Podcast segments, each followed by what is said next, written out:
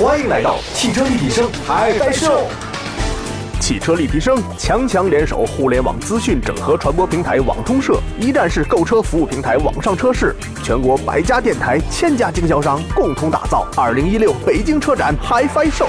不但有天天见的董斌新月，更有三十八号美系性能控胖哥杨丽、百车全说三刀、悠悠 TV 杨飞、五八车老韩和一众神秘嘉宾，让您用耳朵逛车展的路上不再孤单。如果正巧您在现场，我们等您。欢迎收听本期的汽车立体声。本期的汽车立体声，这是我们车展节目专题的第一期。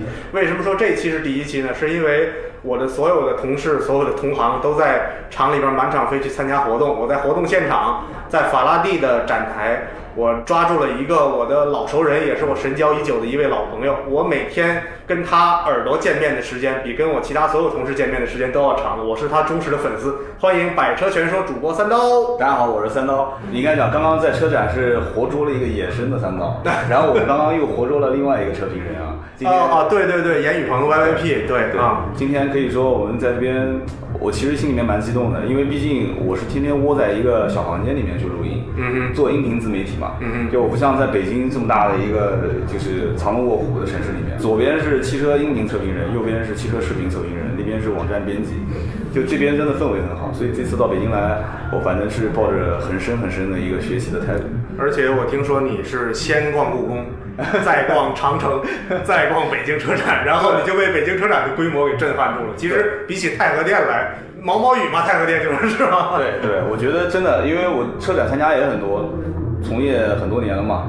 但是呢，呃，北京车展是第一次，嗯以前一直有过好几次机会错过了。那这次北京车展，因为我之前也做了一些功课，上市发布的车型非常之多，再加上。呃，我刚一进门就看到了，就 N 多的一些非常眼熟的一些老外，嗯然后其中有一位你刚刚也给我介绍了，是吧？啊，对，来自观致的何格特老何头。对，就是好多老外都很都很眼熟，就可能一些汽车杂志啊、一些网站啊，可能汽车的官网都能看到他。所以呢，这次我觉得真的我功课做的还是不够多，如果够多，我刚刚就应该逮着就合影了。每一个老外，这个会有机会的。而且你知道，就是每一个汽车人，无论是厂家，无论是媒体、公关，嗯，呃，甚至是我们的布展人员、我们的展馆的工作人员，其实在这两天弦都是绷得非常紧的。嗯刚才我在一个卫生间里看到北汽的徐和怡徐总在吃降压药，没有，就是确实，我觉得他也应该是这两天。呃，北汽的这个 B 勾八零、B 勾四零 L 的发布会，再加上昨天晚上奔驰 E 级加长版的发布，对他其实都有在现场。然后今天一定也是赶一个大早过来。对，压力大，我我觉得是很正常。你别说像北京车展这么大规模的，我估计全球的媒体都在报道啊。嗯其实很多新车上市，就是一丁点的问题都不能出的，布置和安排都是相当繁琐的。北京车展这次呢，其实我我特别想看的就是电动车。包括新能源车，就是每一个品牌的这些官方的老大的讲解，还是他们的设计总监，还是新能源部门的老大，我觉得网上的很多的一些文字编辑啊，可能有一些水分啊，有一些新能源，比方说是找了一些媒体做软文，包括车主的一些说法，可能相对来讲专业程度不够。这次车展那有很多新能源车要发布，包括这次你像我提前看到一进一进场全是展牌，法拉第是吧？没错，法拉第 Future。对呃其实呃，我们俩的发音其实都很标准，嗯是法拉第，对不是不法拉利是法拉利，因为法拉利的电动车，我觉得让他们这么一个直轴品牌做电动车，应该还有一段很长的路要走。那这个法拉第啊，大家回去翻一翻中学物理课本。嗯嗯这个人发明了电磁线圈儿，啊也就是说，其实这个企业应该是一个有比较深厚的技术底蕴的企业。然后呢，他的这个合作方其实是乐视。对，我看到了，他当时在美国电机的时候，拉斯维加斯电机的时候，乐视的丁磊不也去了嘛？嗯嗯然后这次包括对面的前途汽车，也是这个新三板上市纯电动车第一股嘛。嗯嗯。我刚刚过去看了一下，也是，就跟就像以前我看超豪华车的展台一样，嗯四周全围起来了。最早接触它的时候应该是零八年，嗯，然后那个时候它其实当时就叫叫长城华冠嘛，嗯。然后它在发布一些概念车，但是你给给我的感觉就像大学生在做一些油泥模型，嗯，呃，虽然有一些前瞻性在里边，但是你说不上它有什么自己能够称道的元素。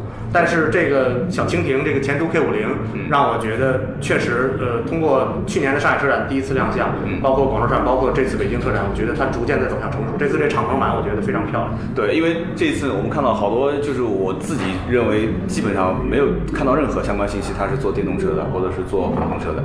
但是这次好像陆陆续续的在展台上面都看到了有这些信息，哪怕他就是从来不做，他可能也会透露一下将来的方向会往这上面去走。所以这次北京车展，说实话，主要还是摸一下未来的几年各个汽车厂家的一个方向，包括将来在我们自己作为，呃，我其实一直不说自己是车评人，我是一个相当于就是说书的，呃，就是一个老板，说书的老板，说书的老板，一个卖一个卖车的，我就想从一个销售的角度，就是我可能跟其他的一些就媒体不太一样，就是大家可能过来看的更多的是了解参数，了解它的可能发动机、变速箱未来的一些研发的可能性，就是更加先进的、更加优化的可能性。那其实我的想法很简单，看看哪个车将来更好卖，就是大家的关注度有多高。然后每一款车型，你比方说我今年呃我讲话比较跳跃啊，我一进门正好看到我的老东家，就是以前我常年从业的奥迪品牌的展台。啊，好多老外、好多中国人都在那边看，那明显能发现，RS、S，你包括它的 Q 五都是 SQ 五，嗯呃 S 四，呃包括 RS 六，包括 R 八，嗯就一进门的正对的这个位置。那我的第一感觉就是，首先它肯定是用这些车把它的品牌的层次往上拉。没错，它是在拉高自己的拉高段位层次，嗯对，它其实也不是来卖车的嘛。嗯然后呢，我大概逛了一圈，后来我大概想了解一下，就是说，你看啊，它是以蓝色主基调跟红色的主基调在在做它展台的两种颜色搭配。就我记得有一年的南京车展，主办方就是奥迪的厂方就给我们的要求，全部用白色。嗯哼，对。那个时期我知道，嗯，所有的车全是白色，就是白茫茫一片。没错没错，而且它的那个灯光让你打的这个这个白非常高档，对，那个展台非常高档，整个那一个时期，奥迪的主打色其实就是白色。就是就是现在我举奥迪这个例子是什么意思呢？就首先它比较能吃得透老百姓的这个脉搏，它在中国扎根二十多年了，对吧？他就很了解现在消费市场里面哪些是他是最在意的，嗯。加长，嗯。对吧？没错。增高配置，没错大屏幕，呃，车联网全是现在大家最热门的。然后而且灯造的漂亮的这个车厂，一般 车灯都得亮着。啊，对对对，是的，对当时我就特别纳闷儿，就是他每一辆车必须亮灯。钥匙门都没开着，然后呢，就是那会儿还插钥匙的时候，呃就是他钥匙都没在车里，为什么他的灯都能亮呢？电瓶接一个外接对对对对，他是在故意的再去让这个灯再去点亮。所以这次你看，你刚刚上午你你找到我，本来我是想去 N 多的新车发布会现场的，我没有经验，也是第一次来。那你一来你就告诉我说别挤了，别挤了，你根本进不去。所以刚刚到捷豹的展台路过，就发现根本进不去。对，因为我们参加了这么多年的车展了，嗯我就觉得，呃，确实那些往前冲拍车的同事很不容易。对他们扛着梯子，现在扛着梯子都达不到制高点，要扛着一个双节儿的梯子。嗯有的人还要把挑杆儿要买一个加长的挑杆儿，才能够在别人的这个遮挡之上能够拍到这个车。他们觉得有任务的，是吧？对呀、咱就别添乱了。对而 而且呢，就是真的是有些车，其实我们已经神交已久了。比如说刚才我在一个发布会上下来，大众的辉昂，辉昂就是你在节目中你说应该叫辉灯，我是觉得叫飞灯比较好听一点然后这车其实之前大脑里是有印象的。嗯然后呢，在展台上你根本就看不到它能从展台上开上来，大家都在看这个大屏幕，因为里里外外全都是人。大众每次的活动都是开放式的，签完到之后大家就随便就在展台里随便站着随便看，嗯然后这个时候你会发现，其实它是在展示自己对于中国市场的重视和一种理念，而不是在展示这个车。最新发布这款车叫 T Prime Concept GTE。嗯，如果我单说名字的话，大家不知道这是什么车。听到个 GTE，我觉得应该电动的。对啊，但是呢，这个这个这个大众的这个中国区的这个老大，他说 Chinese SUV，就是这款车是为中国所设计的 SUV。就这次提前就一直遮着没没没录像的嘛，说这次大众会上一款的 SUV 车型五座的，对？对对对对五座的的，然后应该是打的是昂科威啊这一这一系列的车，呃，没错，但是我看它的第三个 C 柱和后边的 D 柱之间的距离，嗯，它是具有七座的潜质的。对，肯定的嘛。像这次包括本田，包括先上五座嘛，呃，后期上七座，包括呃，就是那个那个那个冠道，对嗯，然后包括呃长城这次发布的 H 七 H7L H 对 L，对对，先是五座上，五座上完之后再上七座。嗯其实今年我觉得有一个风向，就是 SUV 车型七座车可能会将来会是一个呃下一个就是老百姓选择的一个关键点。呃，有可能可可能是这样，但是我听到了一种论调是什么呢？就是呃，如果四老二小一根苗，嗯这是一个标准的家庭构成，那七座车是正好够的，对吧？对。然后有人算了一笔账，一年三百六十五天，大部分我们大部分时间其实是在自己送老婆上下班、送孩子上下学。对七个人在一起的时间不超过七十天。对，如果不超过七十天的话，有可能你要为这七十天而多付出几万到十几万的代价。呃这个也是我觉得，就是大家一窝蜂脑子一热都觉得应该有，我觉得这是中国目前消费的一种误区。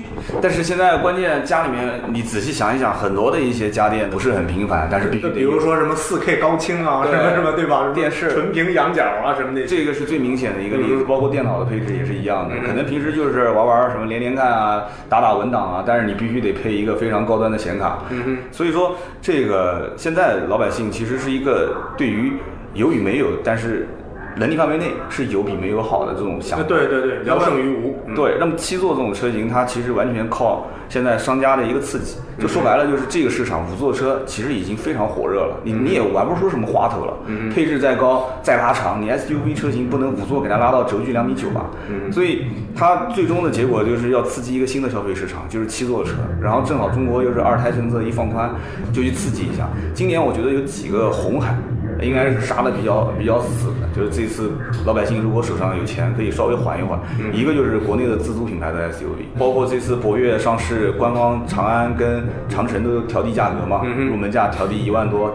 那往后走的话，呃，自主品牌五座到七座，小型、中小型到紧凑型到大型，价格会拉得更低。就今年我个人预判啊，因为这里面的利润空间应该还是有，虽然都说不挣钱，但是经销商毕竟优惠幅度还不是很大。没错很多车都是原价，甚至都是，而且从厂家的角度上，它那么大的量，月销四万、三四万，对它完全有议价能力去跟零部件厂家去谈这个价格。对，所以对于老百姓讲，这个是一个红海，对于老百姓是好事。OK，这里是汽车立体声和网通社网上车市联合直播的北京车展的现场报道。那刚才也听刀哥说了，他认为的今年二零一六年是这个车市的红海。那除了这个国产的自主品牌 SUV 之外，那您觉得还有哪个是未来的红海？还有一个呢，就是现在的 B 加，就是合资品牌的 B 加，合资品牌的 A 级车市场，其实红海就很多很多年前了，嗯哼。像什么速腾啦、福克斯啦这些都杀的已经老百姓基本上就嗯。就没有感觉了嘛。今年你看上了很多的一些车，比方说像金牛座，嗯哼。比方说君越。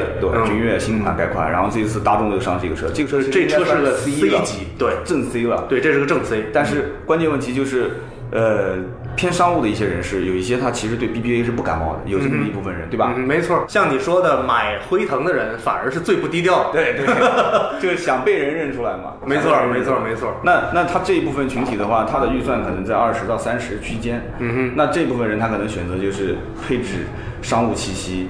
社会的属性就是标志啊这一块牌子的嗯社交属性，就是是他愿意买单的一个最关键的因素。创业小老板，嗯哼因为国内现在创业都很多，创业小老板，然后呢就是二三十万或者家用的一些带一些商务的，因为大家知道很多人都不是一份工作嘛，上班会上班，平时外面还有一点事情，对吧？自己的朋友交交往啊什么的。二十到三十区间，你看现在其实以前选的都是准 B 级车，现在基本上都是 B 加，嗯哼 B 加到。正 C，就我刚刚讲的意思，就是有一些人他对品牌的追溯，他就是不一定要到这个级别，BBA，他就有意识的想控制在大众啊、福特啊，就这个层次就 OK 了。嗯哼，就相对来讲，可能特别是在北京这个地界上，我今天在路上，前两天在路上，你知道在天安门那附近，那基本上都是藏龙卧虎的。我看你开的车都很低调。A 级车市场是被自主品牌已经拉下水了嘛？嗯打就讲轿车啊，打的是非常火热。那 B 加今年肯定要引爆，就合资品牌自己跟自己。那您觉得这个 B 加这个市场中，自主品牌有机会吗？比如说，难。你看啊，我刚刚讲的几个属性，其实自主品牌比较难符合，就是我比较是看空这个市场的啊。吉利上了个博瑞，博瑞还不错，销量每个月都在四五千，算是比较给中国人争面子呃，的很很正脸。就去年基本上自主品牌的市场占有量都是两位数下滑的嘛。嗯哼那那今年的话，我不知道厂家会不会发力，但是我刚刚逛了一下，大概看了一下奇瑞几个展台，我估计危险，就就自暴自弃了。就是自主品牌的轿车市场的车型往往 B 加上面去去攀，难度系数比较大。难度系数比较大，首先自己控的一些造车工艺的能力有限，再加上自主的一些技术有限，再加上最核心的点就是，我刚刚说了一点，就是这个层次的人，基本他注重的是车子的社交属性，社交属性。比方说苹果手机，自己用的舒服是是一方面，那就刚开始苹果刚流行的时候，就是周边办公室五个人，三个人全用了。然后第四个、第五个人就得 对，是吧？然后我这边天天用联想，哥们儿说你你收入比我还高。我是华为，对，现在华为其实也也算社交属性嘛，就有一部分人他就不用这个，华为、小米就是以这两个为代表的，还有什么锤子手机这个，就是它慢慢的其实就是这些产品它成了一个社交属性，但是自主品牌就很难有这种社交属性。呃，那您觉得自主品牌的高端的 SUV 会不会抢夺 B 加级的合资品牌轿车的市场？难，也很难。嗯嗯，你你你现在目前自主品牌的 SUV 卖的比较好的，就是我们不讲具体车型啊，比方说哈弗，比方说长安，嗯对吧？现在比亚迪也算一个。对，比亚迪也算一个，虽然比亚迪最近负面新闻非常多啊，然后包括这次奇瑞不是要上瑞虎七嘛？呃，瑞虎七，对然后长安的 CS 九九五对九五，嗯，就是这次的九五也好，七也好，包括哈弗的车也好，包括北汽的那个山寨 G 五百，对 比如八零，冯小刚代言的是吧？对对对对，老就炮儿啊，就是这些车把层次往上拉，但是其实产品竞争力，我个人觉得，嗯嗯，但我说了他们可能要打我啊，所以我个人觉得层次往上拉，但是竞争力在往下降。但是这种这种降法不在于说车子本身好与不好，而是老百姓为你这个品牌买单的这个动力啊。嗯，因为我我一直在讲，车其实很简单，买它之前是趋于理性的。嗯我车太小了，嗯家里多了一个人，嗯我要商务，我升职了，我赚了一笔钱，就全是出于理性的。但刷卡是出于感性的。没错，这个感性认识完全取决于就是对这个品牌的认知度。虽然中国人对品牌没有忠诚度，这个大家都能看到，满街什么车型都有。呃，对你今天说我喜欢宝马三系，嗯明天 A 4 L 打了一八五折，立马就过去交钱去。对对对，对，它没有忠诚度。但是 B 加的这种车系往上跑，C 再往上跑，基本上对于社交属性，就这个品牌的社会认知度，大家要求非常高。所以按我说，如果一款车想打这个市场的话，首先是要把品牌的这种调性先把它做出来。就是哪些能做，哪些不能做，哪些人是你的客户，哪些不是，全部把它定位好之后，就只做这个细分市场，嗯然后再想办法去用什么样的背书能力啊？这个我不知道讲，因为我不是是个营销特别厉害的人，但是我觉得你看看小米吧，就是他他是怎么玩的，没错参与感，然后他是怎么营销的，就把这个人群定位好，主打这个人群，然后给他贴标签。大家就知道了哦，原来这个东风 A 九是干这个事情的。你现在给我知道的就是东风 A 九是跟雪铁龙、跟 这个标致五零八，就是有有些事情吧，你你赞助十次博鳌亚洲论坛，其实也没有用。对，很多东西是埋在老百姓心里的那种感觉。对我大概就这个意思。嗯哼所以贴标签是现在很多一些汽车品牌，我觉得在在自主品牌啊，在嗯目前阶段是必须要做的。嗯，顺着您的话题走啊，嗯我觉得，呃，如果你要说第三片红海的话，有可能就是福特目前推的这款车的，就是这个蒙迪欧混动的这个区域，是不是？就是说混合动力车有可能是未来的一个红海。还好，混合动力车现在目前来讲，其实还不至于能杀的那么凶，至少在我看来啊，嗯嗯因为混动这个理念，其实在就是包括我们讲混动，其实也把新能源带进来聊，嗯就纯电动嘛，我就把所有的市面上的这些文章都看了一遍，因为我不在限牌城市，哦对我在南京嘛南京是一个限牌谣言城市。对，限牌谣言。对，南京现在定到武汉，武汉什么时候限，南京就快了。嗯所以你看我我在南京这个城市，我没有接受限牌的这种这种理念，所以很少能看到混合动力和纯电动。嗯，因为不需要也。就是说没逼到那个份儿上，对大家没必要上梁山去赶。对，举个例子，我们讲一个简单的例子，像卡罗拉的混动，卡罗拉跟雷凌的混动是无差价，对吧？它跟1.8的汽油车价格是一样的，配置也是基本上是一样的。那按道理讲，你像那次我跟名车志丁敏两个人聊天，丁敏说肯定是买混动嘛，嗯，但实际情况不是这样的。实际情况，我专门做了一次开雷凌普通版的嗯专车司机。嗯我问他，他说，如果我们专车司机的话，我们买最低配的嗯雷凌，嗯会比买混动的要划算。嗯，为什么呢？就是因为车价便宜，对。便宜出了那个钱，再加上维修保养也便宜，对。然后自己呢再去节省，然后每天多拉几单之后拿到滴滴的那个奖励补助之后，等于是在干赚钱，然后不断的在赚钱。这就是你看啊，这就是厂家在定位的时候，但这是好事啊，两边不差价，和市场上老百姓消费的时候，这是两个其实预期是不一样的，两边是不差价，但是一点八的卡罗拉让两万多。其实，而且你要知道，买卡罗拉的人，十个当中有八个是不买一点八的，都是买一点六的。没错没错中低配的。是的是的一点六大概让一万六到一万八上下，那么呃一点八的让两万甚至两万多，所以雷凌的卡罗拉的混动它是不优惠的，嗯所以这一片市场，你说现在要要打起来的话，那基本上首先选择的选择的车型要非常之多，嗯全部开花，然后老百姓在这当中，他有自己认可的一部分的品牌和具体的车型，因为你像卡罗拉是什么车，全球销冠啊，对对对。对包括呃，我我在这次车展上，我糙的看了一下，嗯。我没有看到我希望看到的混动车型，我看到的大多是 K 五混动，嗯，呃，蒙迪欧混动，嗯然后其他的也就是全新普锐斯马上要揭幕的，马上要发布的，然后卡罗拉、雷凌这就不用说了，嗯。然后其他一些混动车，但是你知道我心里最希望什么车出混动？的？雅阁吗？普拉多，普拉多普拉多混动。普拉多混动在日本是有的，嗯。然后呢，预计可能也要出。我就觉得这种费油的车，如果出去混动的话，我一定买一个，开它二十年。就这种不，感觉。但是关键，我我提个这这插个题外话，嗯我提个我的观点啊。南京有一帮就是玩越野的圈子，嗯，就是他们这帮哥们儿呢，呃，普拉多一般都是上四点零哎，对 TR 4.0嗯，对，两点七的基本就是他看一两点七过来玩越野，都说哥们儿你回去把车换了吧对。对，三点五的他也瞧不起。对，一般都是四点零上，或者兰德酷路泽就再大一点了。但是如果这车要是上混动的话，我感觉怪怪的。呃，是，但是我不是那么纯粹的越野发烧友，我只是希望我关键时刻能上去，能爬上去，能跟他们一块儿玩儿。哦然后在日常市区里边儿，我也比较喜欢 SUV 的驾驶感受，但我又不想承受那十五升的油耗，你知道吧？哦包括这个 MPV 也是这样。如果上汽大通计时出一个混动的，啊我立马买一台就在家里放着。不是混动，其实现在看好像是油耗是选择的一个主要方向。